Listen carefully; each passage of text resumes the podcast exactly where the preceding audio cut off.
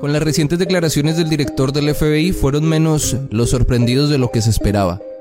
Y es que esto era un secreto a voces. Muchos ya sabíamos lo que estaba sucediendo en el mundo, pero aunque haya sido el mismo director del FBI el que aseguró todo esto, no deja de ser desinformación médica.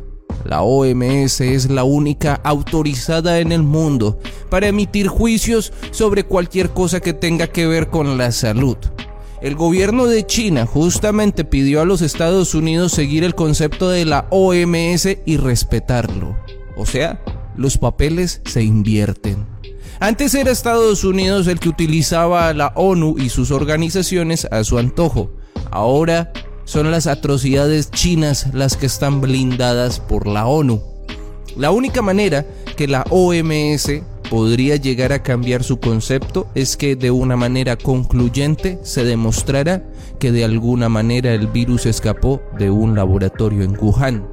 Algo que al parecer nunca va a pasar porque no fue sino hasta un año después que se permitió a los investigadores ingresar a Wuhan. ¿Qué es lo que está pasando con la OMS, la Organización Mundial de la Salud Salpate, que envía a científicos a Wuhan después de un año. Ahora, lo que todos nos preguntamos es por qué ir luego de un año. Y muchos de los científicos de ese, de ese laboratorio, los que pudieron escapar, salieron y los otros desaparecieron. desaparecieron. Entonces yo te pregunto, ¿qué van a encontrar? ¿Qué van a buscar? Me, parece, me parece un poco ridículo que la OMS... Habla el Premio Nobel de Medicina, dice, yo esto, hasta lo como veo, tienen que investigarlo de otra manera, pero a mí me parece que no es un virus natural, está potenciado. Ya, pero, pero, eso no está en la línea de investigación de la OMS. No. De hecho, el director del FBI solo habló de sospechas y algunos indicios, pero nunca aseguró nada. Lo único que aseguró es que el gobierno de China está haciendo lo imposible para entorpecer la investigación, algo que por supuesto aumenta las sospechas.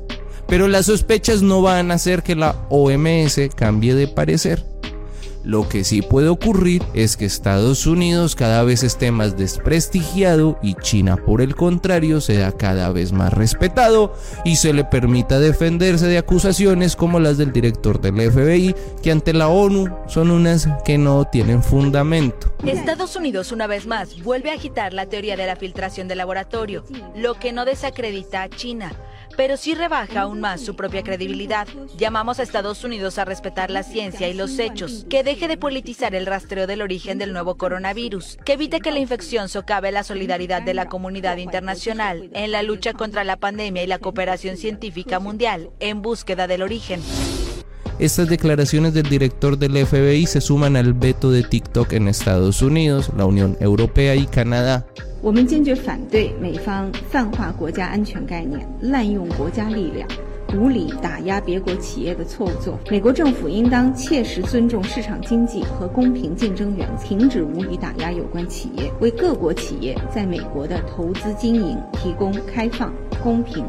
Cada vez esta confrontación parece tener un ganador claro. Así como también nos damos cuenta que, por ejemplo, una manera que puede tener China para defenderse es tal vez crear un gran ministerio mundial de la verdad.